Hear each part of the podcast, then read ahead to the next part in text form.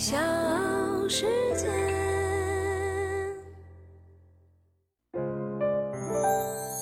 大咖故事，故事舅舅，越说越有。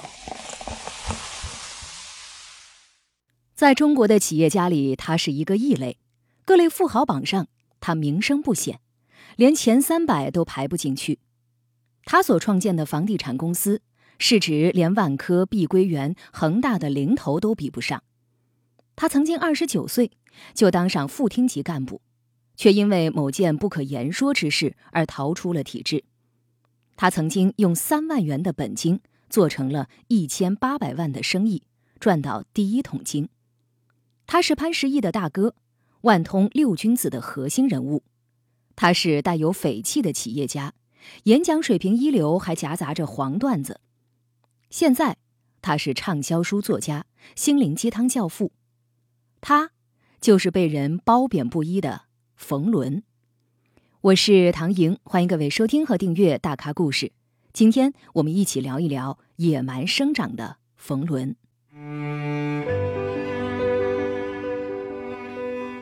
冯仑一九五九年出生于陕西西安，他的父亲本是地主家庭出身。但是在土改前破产，变成了穷光蛋，所以属于破落地主，因此在解放之后受到的冲击比较小。到冯仑记事的时候，父亲只是一家企业的工会负责人。冯仑很喜欢看书，在父亲的帮助下，他的知识储备、文学修养和眼见学识都远胜同龄人。初中开始，冯仑醉心于学仙境。于是呢，就跑了全国很多地方。他在《人民日报》上寻找各种风云人物的报道，然后给他们写信，去各地拜访他们。到南京去见钟志明，到北京求见黄帅，到上海去找工人阶级理论队伍等等。虽然经常被拒之门外，但是冯仑却乐此不疲。这种喜欢结交牛人的习惯，也在他以后的事业上带来了诸多帮助。文革后重启的高考，冯仑一举考进西北大学经济学系。一九八二年，冯仑大学毕业，又考取了中央党校的研究生。他考中央党校目的很单纯，要做党的理论工作者，捍卫马克思主义的纯洁性。当时冯仑二十三岁，是中央党校史上最年轻的研究生。两年之后，冯仑毕业。留在中央党校任教，此时他的理想是成为胡乔木第二，靠一支笔影响世界。就是你年轻时候没结婚之前，就你眼中的美人是谁？咱们中国美人啊，那会儿青春期时候来回变。我们上大学的时候宿舍里，这会儿流行谁就挂谁。那时候是谁？刘晓庆挂过一段，是不是？李秀明挂过一段，都是大众电影上都。对，我们宿舍你知道。那时候是穷啊，今年上大学了，七个人一宿舍，然后没事干，他们就看大众电影，看完就撕下来贴墙上。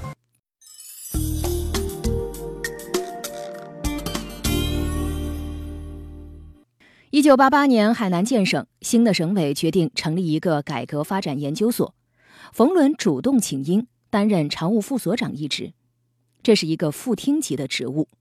当时冯仑才二十九岁。如此年轻就位高权重，前途可谓一片光明。冯仑出身于国家体改委，现在又在海南研究所任职，可以说是改革前沿的前沿。冯仑能写能说，文字和语言功力都相当了得，又怀着英雄主义的情节，因此很出风头。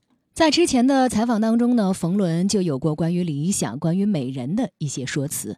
老冯演过电影，演那个中国合伙人，他跟那个黄晓明有一句台词说了：“做买卖的呀，低头弯腰下跪是基本的功夫。”怎么讲？对啊，你要做个买卖，首先就得求人呢。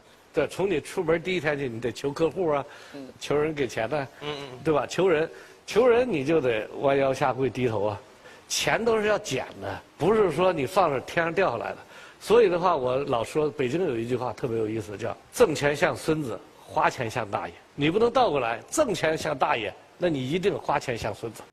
理想就是把墙上的美人变成媳妇。理想是墙上的美人啊现实是炕上的媳妇儿。对把理想变成现实的过程，就是把美人变成炕上的媳妇儿，最后生出儿子来。就是说，你得落地吧。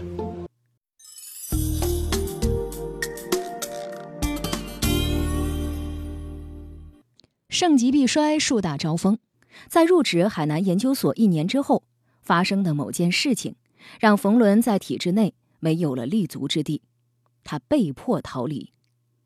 转眼之间，冯仑从一个前途大好的年轻官员，成为了没有工作、没有收入的社会闲杂人员。那个年代，自谋职业何其艰难。冯仑好不容易在中国社会调查所找到了一份临时工。干了三个月，才赚了七十二块钱。大咖故事，故事舅舅，越说越有。这里是大咖故事，我是唐莹。今天呢，我们来聊一聊冯仑的奇幻人生。冯仑很喜欢交朋友，这个习惯帮了他。他在海南认识了一个南德公司叫汪兆京的人。南德公司是那个年代的传奇，是中国最早的民营企业之一，也是那个年代最成功、最有名的民营企业之一。他的老板就是大名鼎鼎的牟其中，后来的中国首富和中国首骗，用罐头换飞机而为国人熟知。牟其中对冯仑的能力很认可。立刻招揽了冯仑，给了政务秘书的职务，月薪两百块钱。一段时间之后，冯仑升为了办公室主任兼西北办主任，月薪涨到了八百五。这期间，冯仑继续结交各路好友，王功权、王启富、刘军，这些人后来成为跟冯仑一起创业的万通六君子。在牟老板的手下干了一段时间后，冯仑非常的苦闷。他极度不认可牟其中的江湖路数，认为难得不是自己理想的栖身之所，甚至在多年以后，冯仑在《野蛮生长》这本书中专门用了一个章节写牟其中，甚至把牟其中作为反面典型进行批判。冯仑称，每个人做事情总得有点道德感，而牟其中给我最大的震撼是一个人可以没有道德感。一九九一年的某一天，冯仑断然离职，成为难得历史上第一个炒掉老板的人。临走的时候，冯仑拉走了一班冯系人马，包括王功权、刘军和王启富。据冯仑自己说，是因为和牟其中的商业理念不合，想自己创业；而据牟其中说，是因为冯仑听到了风声，说是有关部门要来抓人，冯仑消息灵通，提前跑路了。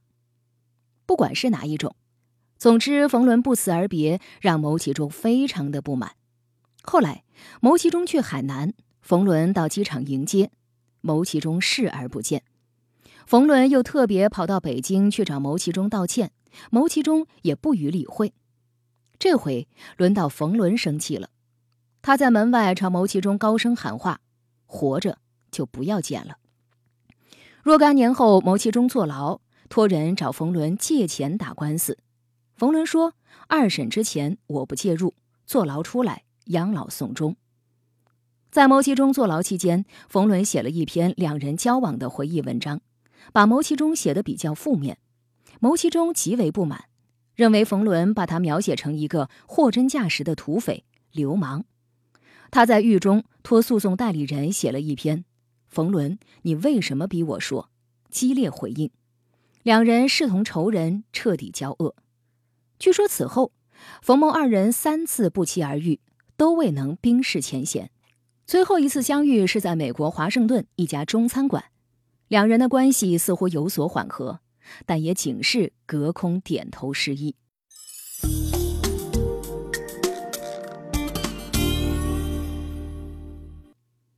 一九九一年的九月十三号，冯仑、王功权。王启富、刘军、易小迪五人在海南成立了海南农业高技术投资联合开发总公司。不久之后，他们的队伍又加入了一位来自甘肃的小年轻，名叫潘石屹。日后，他们六人是闻名于世的万通六君子，海南农业高技术投资联合开发总公司，简称海南农高投。公司呢虽然冠以农业的名字，但是主要业务却是房地产。那个时候，冯仑和王功权合租一个小房子。海南的夏天奇热无比，又没有空调，肯定是怎么舒服怎么穿。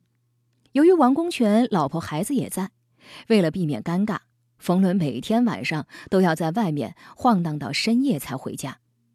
这样的日子过了没多久，在偶然之下，冯仑得到了一个八栋别墅的项目机会。这个项目需要投入一千八百万，而冯仑他们所有人的钱加起来才三万块钱。三万的本金，如何做一千八百万的项目？很多人可能想都不敢想，但冯仑知道，机会来了。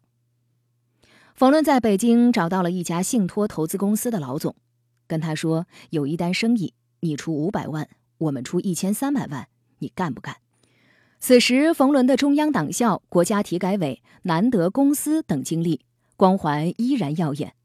加上他本来就是交友和谈判的高手，轻易就取得了对方的信任，五百万很快到手。冯仑用五百万作为首付，从银行贷款一千三百万买下了别墅，在营销奇才潘石屹的运作之下，这八栋别墅很快就卖掉了，进账两千多万。事后一盘账，他们赚了三百万。这是冯仑的第一桶金，而有了这笔启动资金之后。这家农业高科技公司摇身一变，成为了房地产公司，正式更名为万通。跟当时闯海南的绝大多数公司不同的是，万通六君子都是体制内出身，除了潘石屹，其他五人都是名牌大学毕业。一群有文化、有理想的人在一起，做事的风格就是与众不同。他们排座次、分经营、定荣辱，采用了土匪的做法。因为冯仑年纪最大，在体制内职位最高，他就成了大哥，担任董事长。王功权担任总经理，其他都是副总经理。在金钱分配上，不论个人能力和贡献大小，每个人都占六分之一。大家大碗喝酒，大块吃肉，大秤分金银，图的就是一个爽快。做法很土匪，但到底还是读过书的文化人。一九九二年九月十三号，公司成立满一周年，六君子聚在一起反省，并决定把每年的九月十三号定为公司的反省日。在这第一个反省日上，由冯仑和王功权执笔，写了一篇名为《披荆斩棘，共赴未来》的文章。这篇文章可以说是中国企业发展史上的一篇雄文，是堪称经典之作。值得任何一个创业者仔细研读。由这篇文章也可以看出，此六人所图者远，所谋者大。在他们的眼界、人脉、理想主义情怀的加持下，万通发展的既快又稳，营业额很快过亿。当然，事业也不可能一帆风顺，中间冯仑也经历了诸多艰难，甚至是惊心动魄的事情。在东北，冯仑被一位官员勒索八百万元，他们给了四百万，那人不满意，冯仑火了，派人带话说：“现在社会风气不好，你知道，我也知道，并且冒雪去了那官员的老家。第二天，官员妥协说：‘这事不说了，过去了。’在海南，因一个项目对方想毁约，冯仑不同意。”王功权被人堵在夜总会包厢，持枪威胁，硬逼着新签了合同，前后损失一个亿。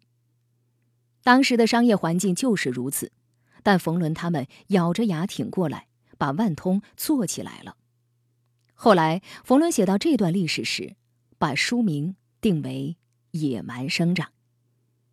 做生意之外，冯仑继续四处拜访着商界的牛人们，有些人看不起他们。避而不见，有些人虽然见了，却毫无尊重。只有两个人，对他们非常重视。这两个人就是柳传志和王石。而在日后，冯仑和柳传志、王石成为了终生好友、莫逆之交。受他们影响和帮助也非常大。大咖故事，故事舅舅，越说越有。在此之后，冯仑和万通又是如何野蛮生长？万通六君子到底为什么分家？现如今的冯仑为什么只拿着八千块的退休金？